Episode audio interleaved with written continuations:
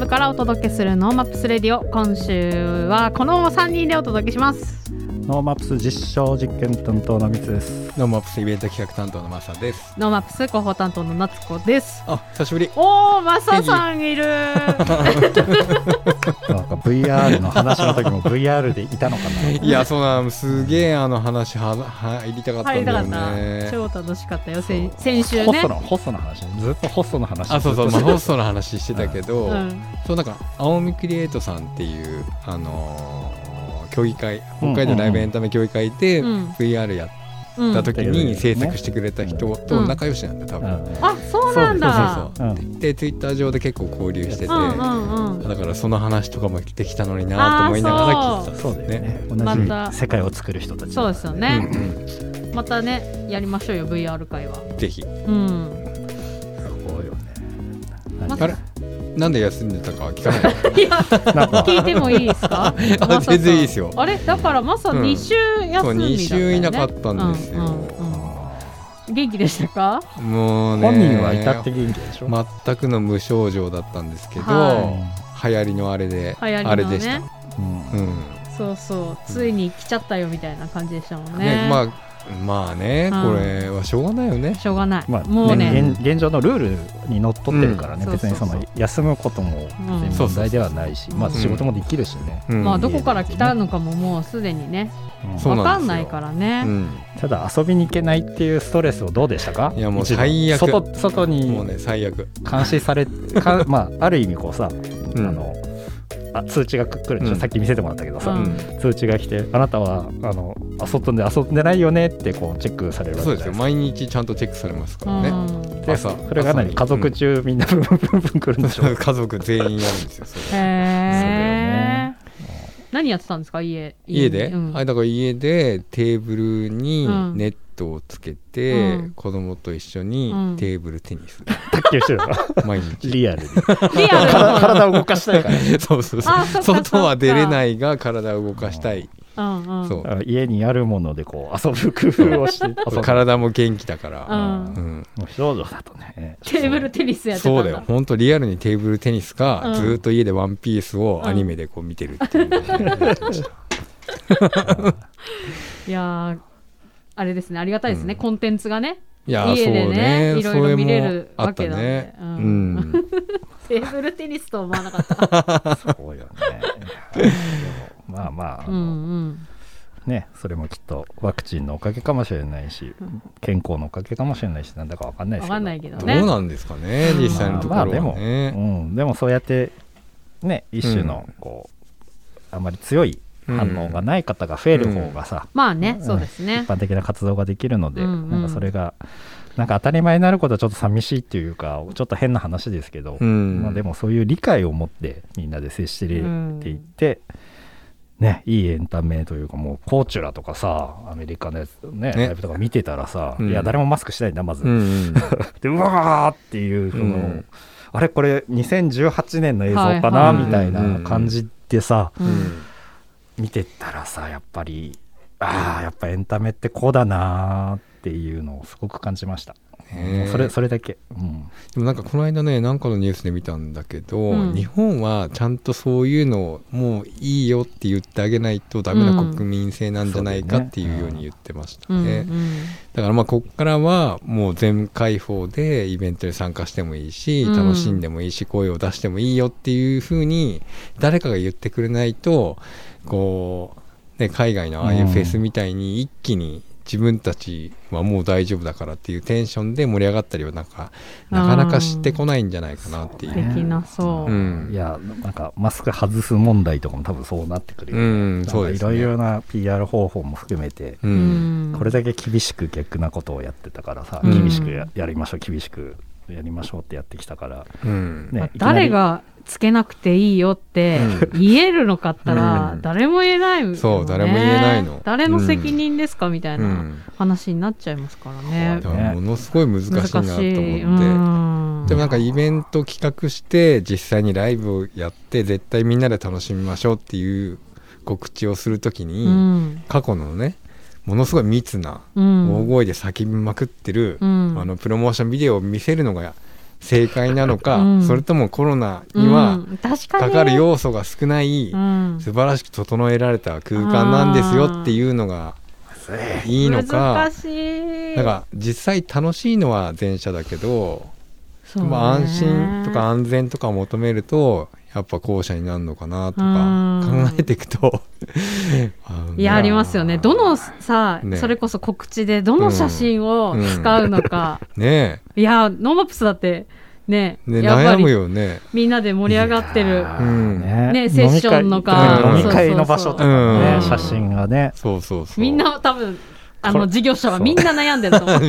しかもマスクした写真だったら誰だか分かんないしわかんないねいやそう。なん本ですよ。当に難しいけど、うん。いやでもやっぱアメリカとかやっぱそういう先をやってるところの、まあ、勇気づけられるというかね、まあいいいいんだよねっていうあそうそうそう。ところに振り切っていかないとまあけどどっちに行ったらいいのっていうぐらいのところまでは来てるっていう感じなのかな、ねほらう。もう絶対無理じゃんって、うん。前マスクなんて外せるわけないじゃんみたいなところから、うん。ちょっとこ空気ね。うそうそう。そうじゃあ自己放映で、別にアメリカもそう全開放されてるわけじゃなくて、うん。例えばじゃあ外じゃなくて中の、うん。なん。か飲食行く時は完全にワクチンパスポート見せなきゃダメだしとか、その結構なルールはしっかり体制作られてるし、温度も測られてダメだったらすぐ出てけって言われるっていうのもんやってるから、うん。やっぱそこの入り口とか出口とかはしっかりやってんじゃないかなと思います。でその中で遊べる分に関しては自己責任の中でうん。やろうぜっていうのがいいので、まあ、早くね、うん。まあそうね。そっちに行ってほしいな。うんねあの春にもなって桜も咲いてきて、ほんと札幌桜咲き始めましたね。なっているのでね、うん。まあいろいろ手探りではあるけど、うん。ポジティブにやっていくしかないですね、行きましょう。はい、ノーマップスレディオワクワクする未来を作る番組です。ツイッターでハッシュタグノーマップスレディオでツイートしていますのでラジオと合わせてぜひご参加ください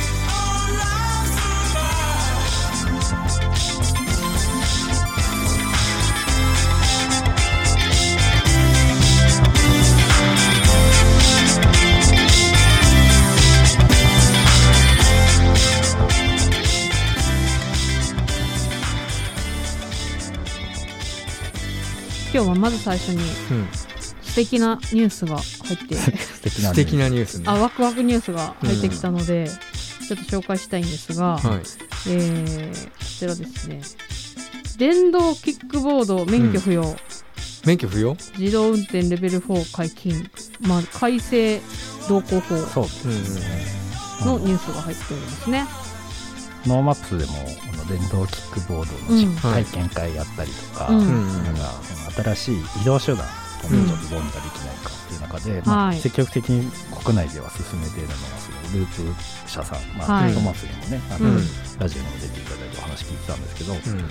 思いのほかあのやっぱり法律のルール法律が一番日本は難しいって言われてて、うん。まあ、海外だともうね普通に当たり前の移動手段になってたんですけど、難しいって言ってる中、うん。なんとなんか道交法の改正が、はい。あのこまあ、今年の、まあ、春に1回目改正するよっていうのがなって、はい。この12年であのこういうルールにしようっていううん。ものが発表になったと。うん。でその中で、えー新しいジャンルでした。小型低速車っていううんものが、まあ、自転車とほぼ同じ扱いにしましょうはい。うん。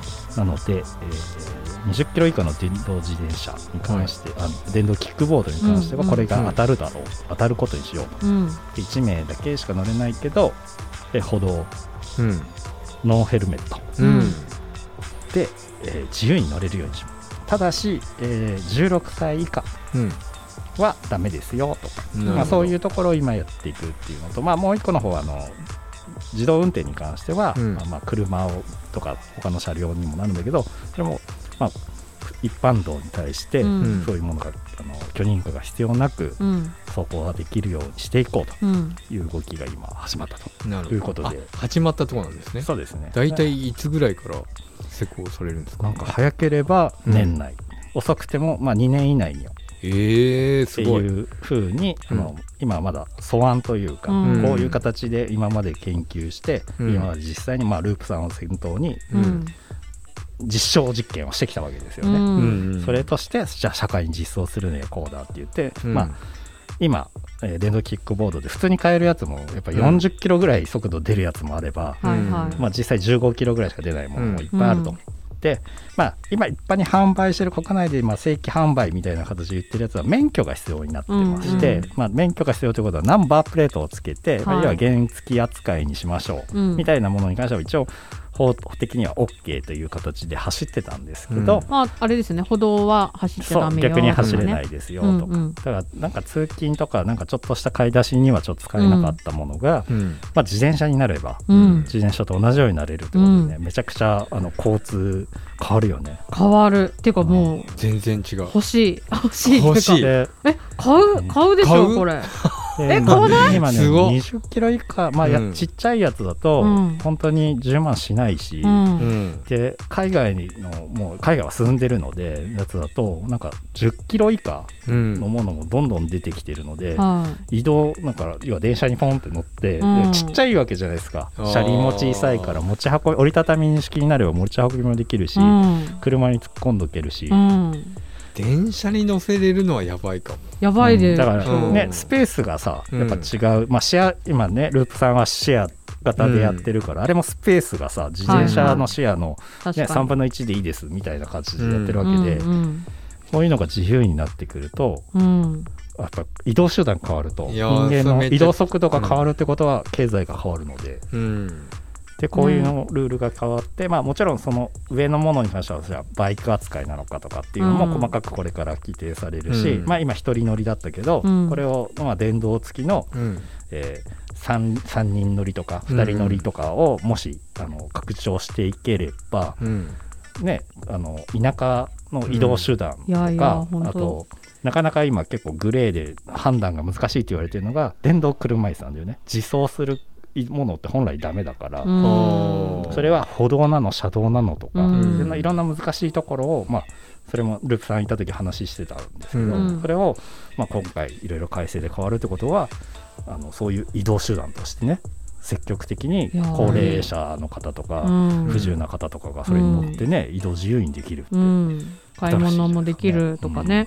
あと観光の仕方も変わるとかね。そうねなのでこういうワクワクする未来っぽいのが、まあ、ノーマップスでもちゃんと応援してきてね、うん。まあ、また札幌で乗せたいなとは思いつつもあのビジネス考えるとなかなか冬の移動ができない札幌って本当難しいから、ねもうどういう形になるかもしかしたら、ねあの別な街でやってしまうっていうのもあるかもしれないですね。地下歩の端から端うん。をループで。うん地下鉄乗らなくなるよね。そう地下鉄乗らなくなっちゃう。確かに。まあでもあのそれは移動として、まあ、人は確かに大事かもしれないですけど、うん。そこを物を運んでくれるだけでもいいよねっていうアイデアもあると思うし、まあいろいろルール、今回のルール改正も含めた実証実験として、はい。ね物を楽しみすぎる。こう運ばせたいなっていうのがちょっと個人的には今動きとしてありますけど、へはい、ーどうなるかな。はいこれはどうなります？一番いい使い方って何だと思う？学校に通う。これの？え？ーけど車いらなくなるああそういうの可能も出てくる性のか。はあるよね。まあ車は車でもちろんね、うん。やっぱ屋根があるとか、うん。天気の問題もあるけど、うん。で晴れたらだってここまで電動キックボードで来るでしょ。いや来るかもしれないし いやうん。通学とかめちゃくちゃ便利そうだなと思って。いやそうそう。だからいや同じとこ16歳以上だったら乗れるから、うん。あそうか。そうだから自転車通学だった人が同じとこを走る人にとってはすごいいいと思います。歩いてた人にとって、うん、うんなんかいろんなとこ行こうっていう人にとってはちょっとアクティビティではないので、うん。決まった行動パターンとかにはもしかしたら変わるかもしれないし、まあ、そういうスペースもね小さいということで。そうですね。保管もいいね。近づいてますよね。いやーめっちゃ法楽しみ。はい律がやっと追いついてくるんで。期待したいですね。はい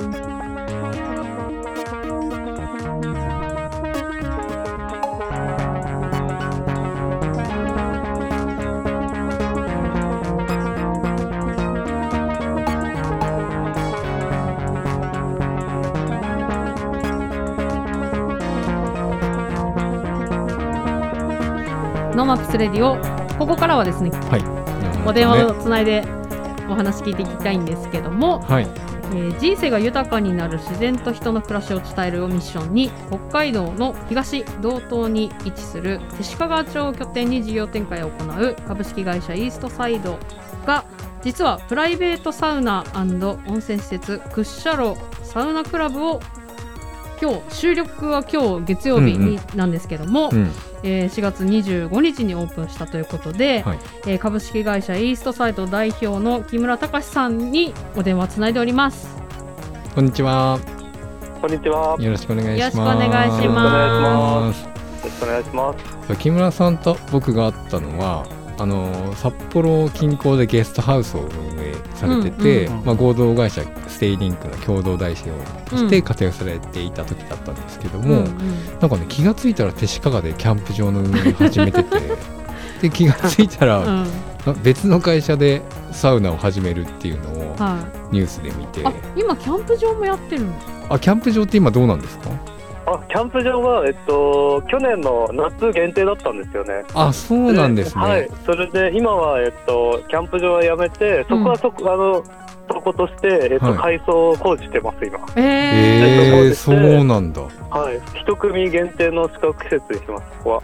一組になるんだあ、そうです。はい。すごそうなんですよ。はいとりあえず簡単に自己紹介してみます？あ自己紹介。はえっと、株式会社イーストサイドの木村と申します。はい、えっと、今ですね、あの、先ほどご案内にあったように、道東の、うん。北海道の道東の大体中心かなにある手鹿川町であのホテルとか飲食店とかサウナの企画と運営を行ってます。はい、いすごい。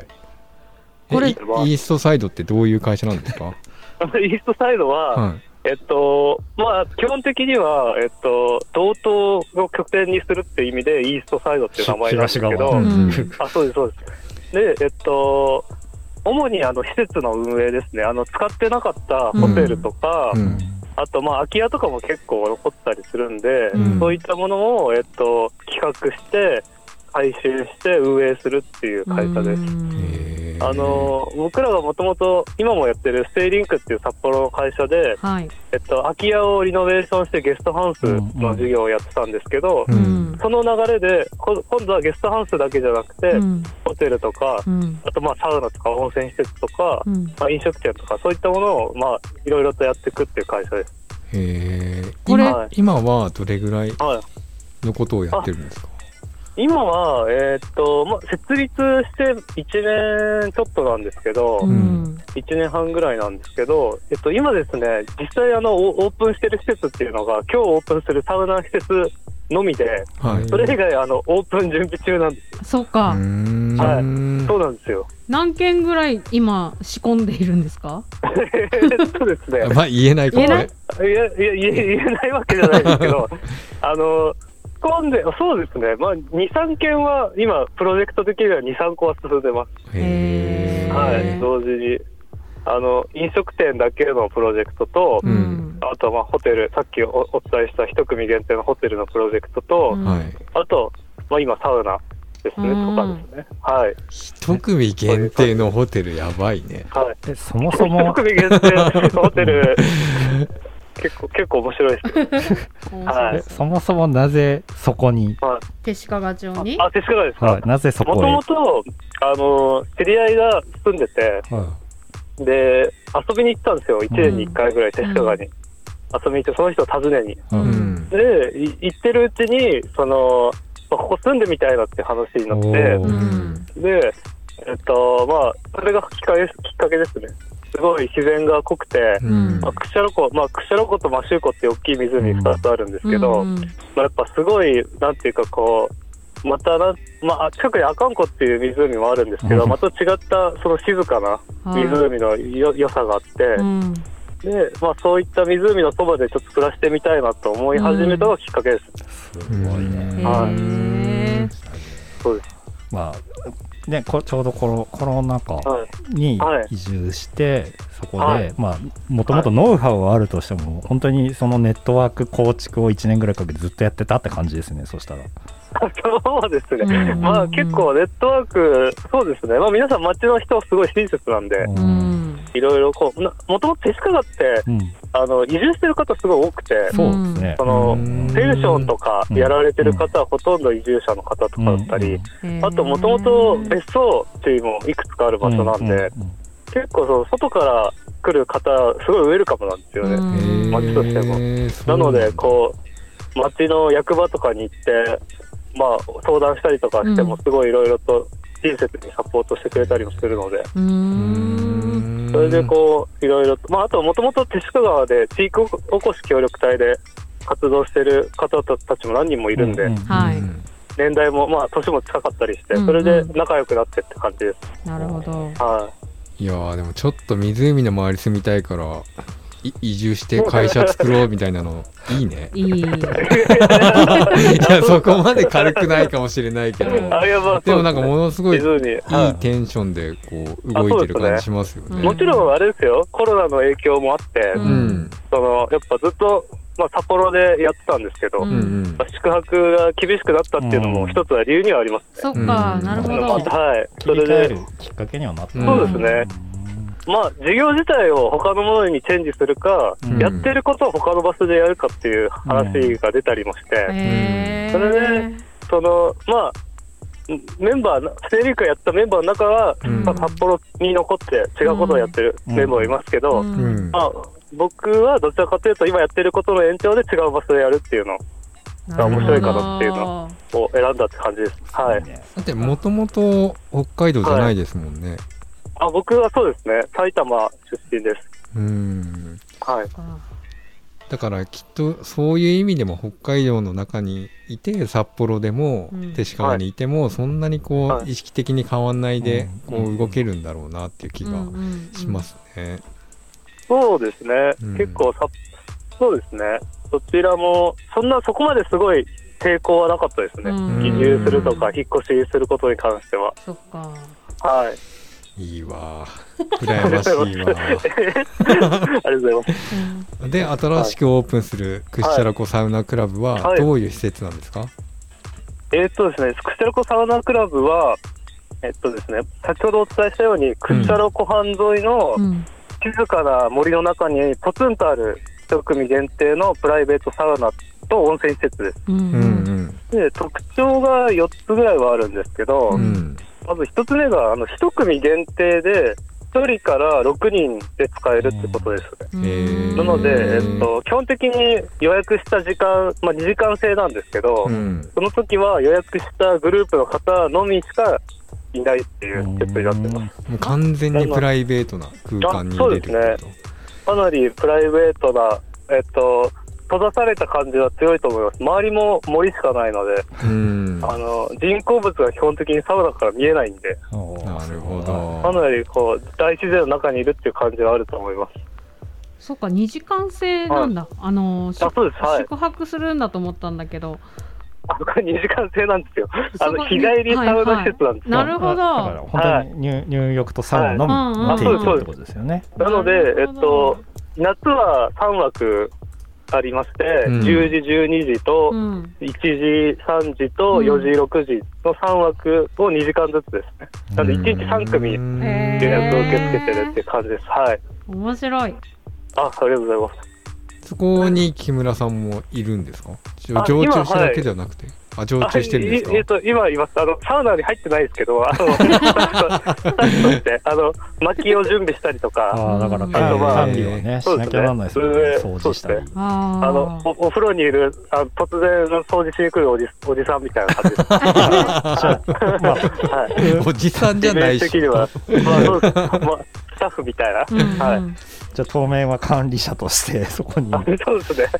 サウナ管理者として、うん。あの、や宿屋から風呂風呂屋になったって感じです、最近。あじゃああなるほど。番頭番頭に立ってんはいだ木村さんが。はい。番頭にいてふ風呂屋、風呂屋になったと思ってます。はい。へえ、はい。施設の内装とかデザインも結構こだわり持って作ってるっていうのを見たんですけど。そうですね。うん。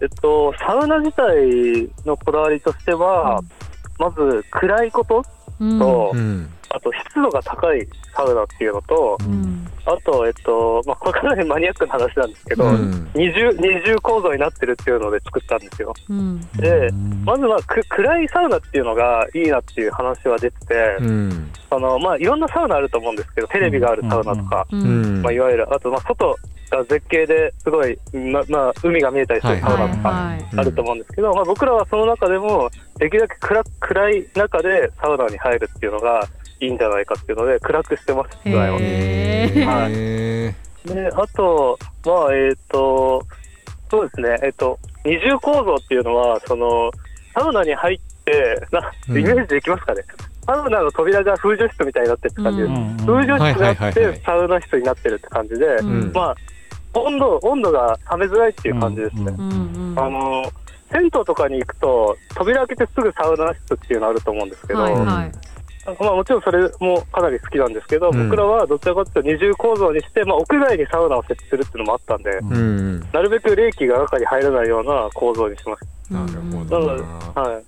言いたくなる時あるもんね。そうです、そうです。そうそう。いやこんそんな開けないでって言いたくなる時あるもんね。今黙ってきたねそうそうそうでもう一個が、その、静岡に式樹ってサウナあるんですけど、はいすごい日本で有名な。はい。で、僕らもそこ見に行って、うん。すごい敷地のサウナが好きで、で 敷地のサウナが薬草で、あの、うん。湿度がすごい高いサウナなんですよ。はい。ー。で、僕らはどちらかというと、そういう湿度が高いサウナを表現したいっていうので、ーううん。んあの、温泉のサウナ室の中に温泉をかけ流しにして、まあ、常にこう、蒸気がこう、なんとなく出てるようなイメージ。でこ常にロウリュされて、まあ、ロウリュまでいかないんですけど、ううん。んまあ、そのミストみたいな感じになってて、それが。へで、ー湿度が高くなってるっていうのが、まあ、売りですね、一応。はすごいな。はい。結構サウナ研究した感じですか？えっと、そうですね、サウナ施設をやってみたいなと思っいろいろ全国も見て、ううん。んまあ、そこまで多く行けてないですけど、いろいろ見て、さもちろん札幌の有名なところも行って、ううん。んえーそうですね、こういうサウナがいいんじゃないかっていうのは見ました、ね。なるほどな。は結構儲かりそうですか？いや、まあまあ、もう、もう、もう、まあ、儲かったらいいですけど、もう、もう、もちろん儲かったらいいですけど、あのそうですね、ああの。まあまあな、儲かったらいいなっていう感じです。いや儲かっていただかないとね次に次にならないからねどちらかというと、なんですかね、今までやっぱ宿泊しかやってなかったんで、まあ、サウナがすごいやっぱ、こう、なんていうか、自然との掛け合わせっていうか、うん。あの施設としてすごいポテンシャル高いなと思ってます。うん。あの、手鹿賀町も、うん。その温泉がやっぱりすごい魅力の一つで、ううん。んで手鹿の温泉の魅力は川湯温泉もありますし、うん。いろんな泉質の温泉が一つの町で出ることなんですよ。うんうん。そうですよね。それそれうん。そそれでこうやっぱ温泉とサウナっていうのがかなり相性が良くて、そのこれもかなりマニアックな話なんですけど、ロウリュするときに、うん。その温泉の性質によってやっぱ蒸気の質が変わるんですよね。水あでー水でロウリュす,、まあ、するのと、温泉、うん。多分モール温泉おとかってモール温泉のうん。モール泉でロウリュするのと、うん。でも手近の川湯温泉のあの川湯の泉質でロロウリュするの全然違うと思うんで、うん。なんかそういうお湯お湯とか水とかのパワーでサウナのこう、あれがどんどん変わっていくっていうのがすごい面白くて、うんなんかそれも魅力の発信になるんじゃないかなと確か思ってる感じです。はい。プロっぽい蒸気で蒸気で楽しむねお風呂屋さんなんで、お風呂屋さんなんで、はい。はい。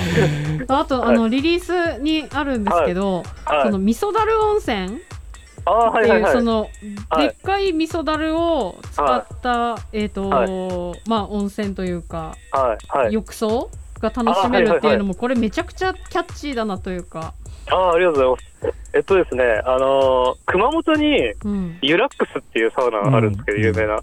あれが、えっと、深さが確か170センチとかそ結構深い水風呂なんですよ。うん。めちゃくちゃ深うんうんそう。で、えっと、まあ、あもうそれが結構面白いっていうのもあって、うんん。まあ、その、大きいその樽の中で、うん。みんなでこう同時に水風呂に入れるっていうのがうん。体験としてすごい楽しいかなっていう話もあって、うんまあ、それで、まあ、佐賀の味噌だるを、まあ、その、えっ、と、を使ってるって感じです。これあのは直径170センチの深さも170センチぐらいある味噌だるをうん。熊本から運んだってことですよね。えっと、さ佐賀から、あ、佐賀からですね。運んだ。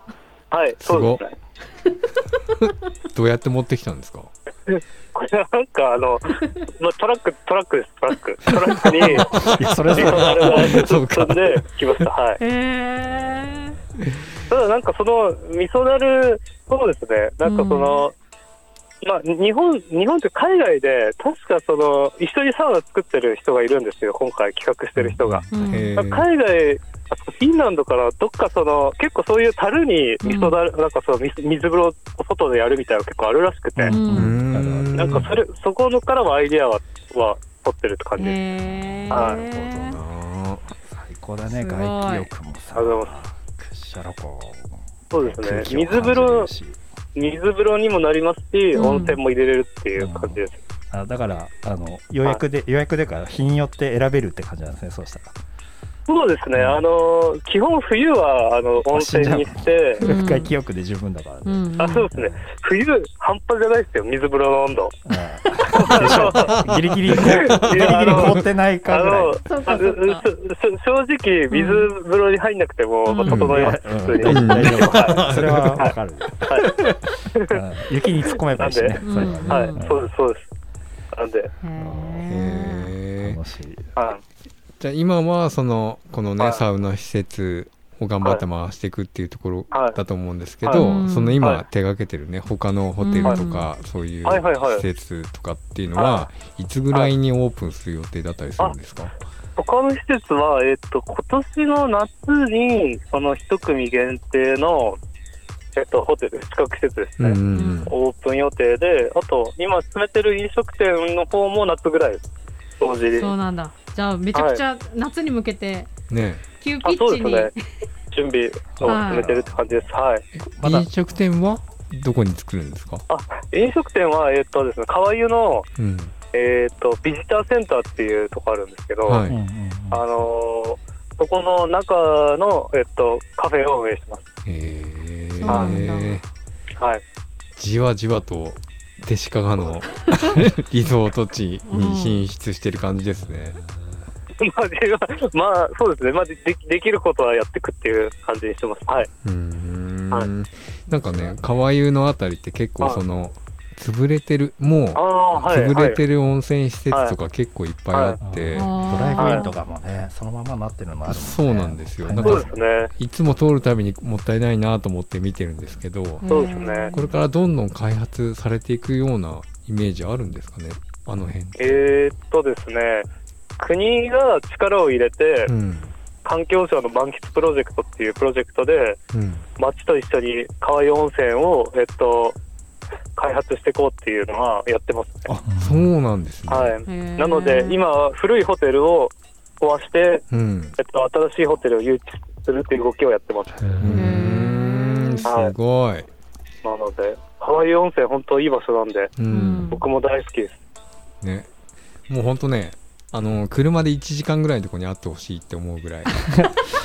車で1時間の場所にはないからいねや。そうそうはそう。札幌からね、うん。本当にそうです。うん。じゃあ、え、今だゴゴールデンウィークの予約もまだオープンしたばかりだから可能なんですか？あ、そうですね。ゴールデンウィーク、え問い合わせいただいてるんですけど、空きはまだあるので、うん。はい、今からでもご予約受け付けてます。はいはい。これ予約はどこでできるんですか？予約はですね、インス今ちょっとホームページまだ作ってまして、うん。インスタグラムか、えっと、メールアドレスにメールしていただくって形です。そうか。じゃあこの KSC アットマーク KUSSHARO.CO.JP、はい。クッシャロー .CO.JP です、うんはい。うんこの後これ、でクッチャロコ .jp になってるんですよ、CO で。ああそうなんだ。なるほどね。はい。確かに。実は、どプッシャロコあしはい。コドット JP なんだ。はい、うん。クチャロドットクチオコっていう、クチャロコドット JP なんですけど、ま あいいね。はい。あのかわいい。うん。じゃあこれ後であのツイッターの方にアップしておきますんで、あありがとうございます。はい。じゃあ今後手鹿がどんどん面白くなるっていうことで、い。やー楽しみですね。ぜひね、うん。あのラジオを聞いてる皆さんね、うん。遊びに行ってほしいですよね。はい。やこのサウナも行く。行くはい。みんなで行きたいね。うん。ああいいね。うん。サウナから中継しよっか。いやもう最高じゃないですか。そうだな。は ぜひ、はい、はい。あの忙しい中ありがとうございます。とんでもないです。はい、ありがとうございました。今日は株式会社イーストサイド代表の木村隆さんにお話を伺いました。ありがとうございました。ありがとうございます。ありがとうございます。はい。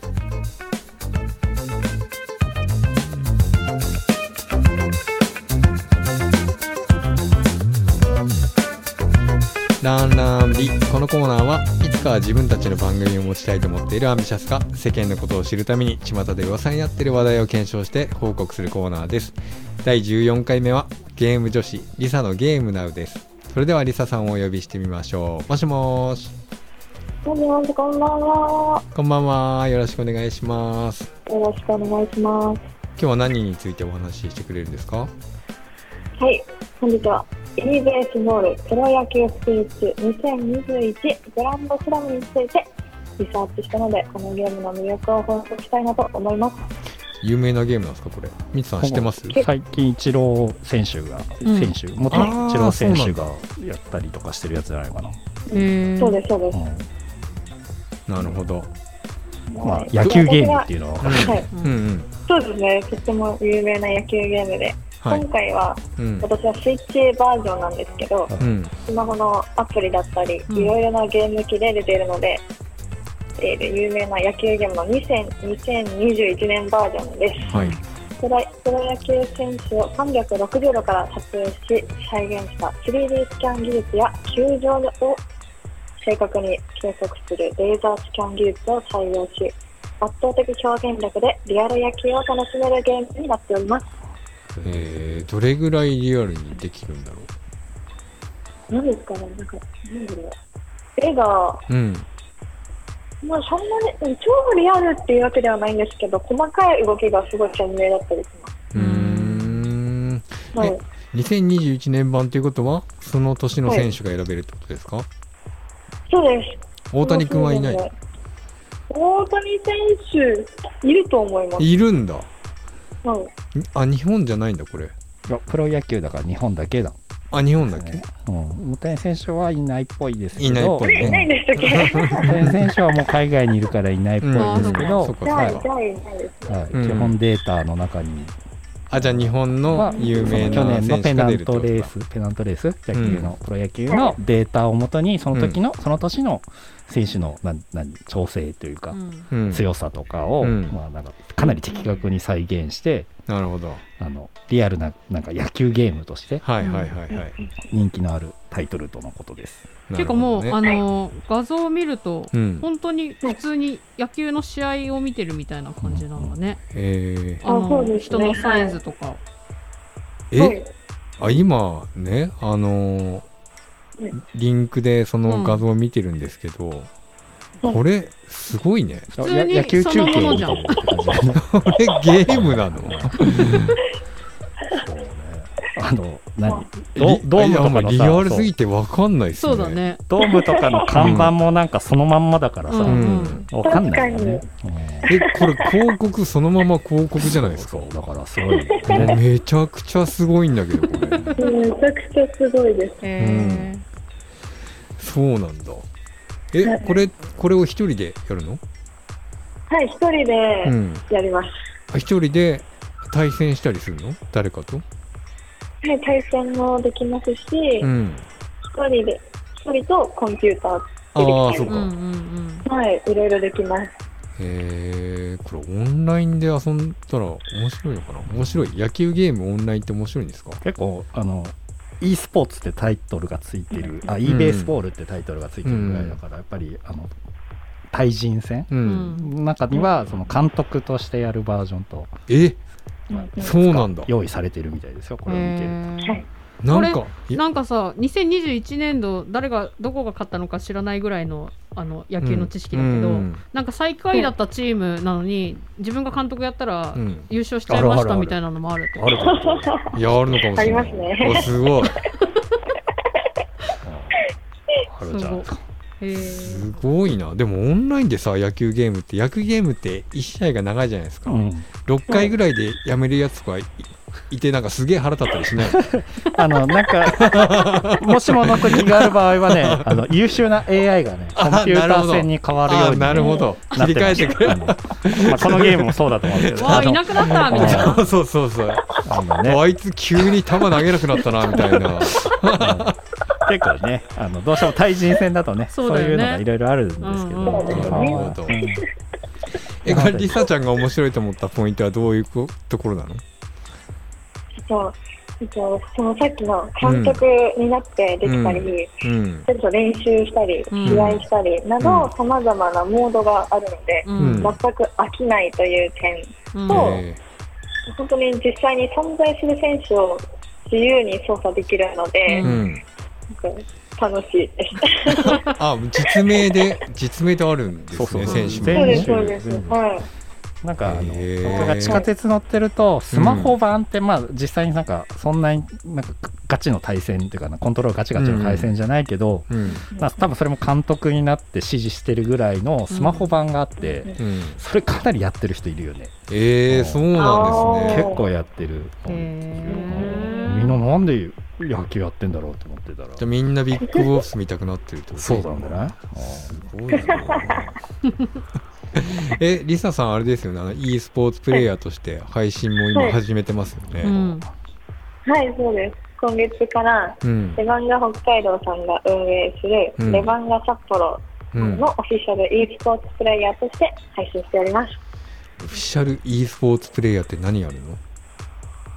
何や私はうん、うん、楽しくゲームを広めてくれっていう。ああなるほど。広報として、はいなるほどね。そうです。そうです。はいだからゲームは楽しいからいろんなゲームをやっていくってことですね、うん。そうです。で普段はどういうゲームで配信とかしてるんですか？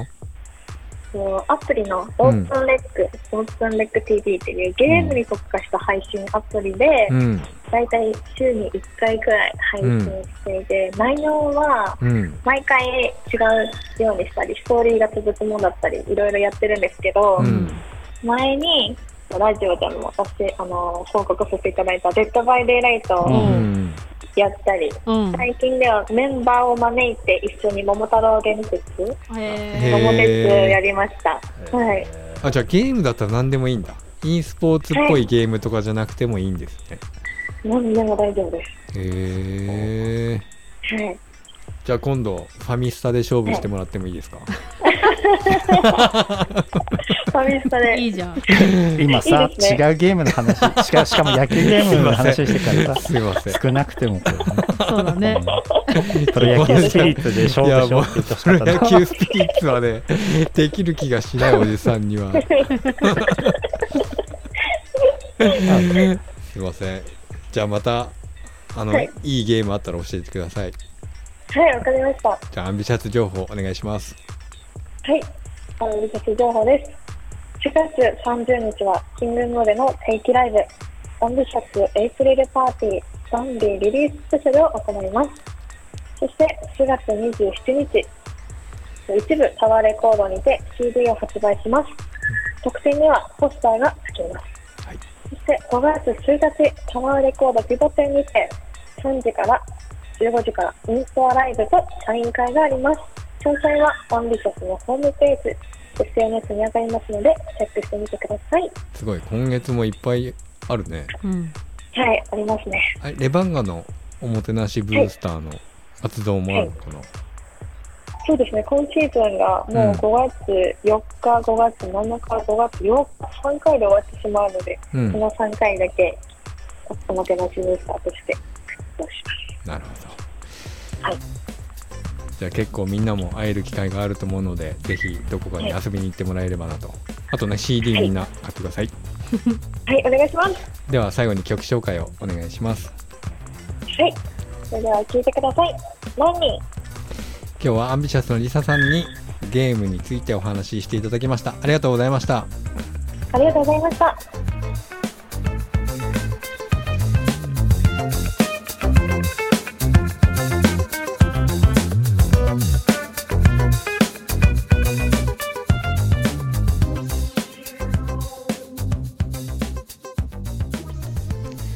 NoMaps Radio 今日はいろんなニュースうん。をお伝えした感じですかね。はい。はい。そしてみつさんが関わっている紅桜公園のイベントがそうなんですよ。やっと桜がちょうど咲いた頃になると思うんですけど、うん。うん。紅桜公園あそこがね蒸留所ができて4周年なんですけどね、はい、こで、えーまあ、毎年やっている4周年記念フェスということで、本当に短時間11時からうん。15時まで、29日の11時から15時までと結構短い時間なんですけど、うん。えーまあ、駒内駅から、あ違うごめんなさい自衛隊前駅から、うん。えーシャトルバスもあの無料で出してますので、うん。うんぜひ来て一緒にお酒を外でね、うん。全部外でお酒を飲んだりおつまみと食べたり、うん。うん。えーカレー食べたりなんかいろんなものが出てきますのでちょっと遊びに来てうん。桜花見いいっすよ。いいですね。花見いいね。丸山公園の花火って今年はあできんのかな？なしになってます、ね、あなしなんですね。はい、なので、まあ、うちは、まあ、ちょっと桜の状況がまだねうんつぼみでした、昨日見た感じは、うんうん。まあ、つぼみっていうか、まあ、ちょっと大きくなってやっとつぼみっていうぐらいなんで、外で酒飲むのってさいいですよね。これいいし、まあ、去年去年そうですね去年はできたんだ。一昨年はちょっと中止にしたんですけど、うん去年去年かな秋にやった時は結構な方また、うん。あのもちろん感染拡大防止をしながら、うん。営業ですけど短い時間だし、うん。えーぜひあの自衛隊前からシャトルバス無料で出てますのではい。うん。来てみてください。はい、はい。4月29日はいですね。はい、そしてあのたびたびですね私が、あの 笑っちゃった。ー私がですね 懸念を懸念をというか 懸念じゃないな。あの胸をもやもやさせておりました、うん。うん。 NoMaps 2022メインビジュアル用アートワークコンペティションのうん。このね先週から、うん。えーっとですねずっとその最終選考あをやっておりまし見てプレゼン資料はいやっとあの最終選考終わりまして、うんえー、と4月29日あこれ29日だこれも、ね。の14時からですねこのコンペティションの結果発表会をオンラインで開催する予定ですので、はい。SNS のマップスウェブサイトの方で情報アップしますので、うん。チェックいただければと思います。チェックしよう。よかった。とにかくねえちゃんと応募が来てね。はい。応募もいただき、うん。なんとか形になりそうなので、はいもうねこの最終選考終わった終わってうん。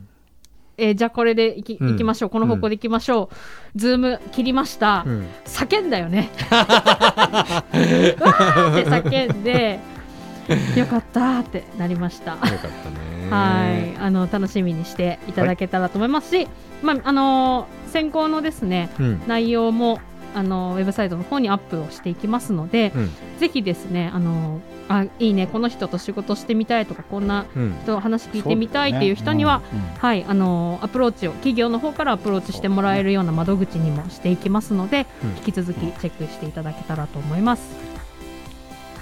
本日もお付き合いありがとうございました。 NoMaps Radio のアーカイブはポッドキャスト Spotify などストリーミングサービスでお聞きいただけます。 NoMaps Radio で検索してください番組の感想は FM ノースウェブ番組メールフォームまでまた Twitter ハッシュタグノーマップスレディオでツイートしてください。Facebook、Twitter のフォローもお待ちしております。今週もゴールデンウィークまでにぎっくり腰が治りますようにと思ってるミツと。今週は遭難に行きたいと思ってるああさと。行くな。えーっとですね今ダイエットのためにうん。カフェラテを禁じている夏子で。お送りしました。いやだから今日ブラックなの。また来週。あまた来週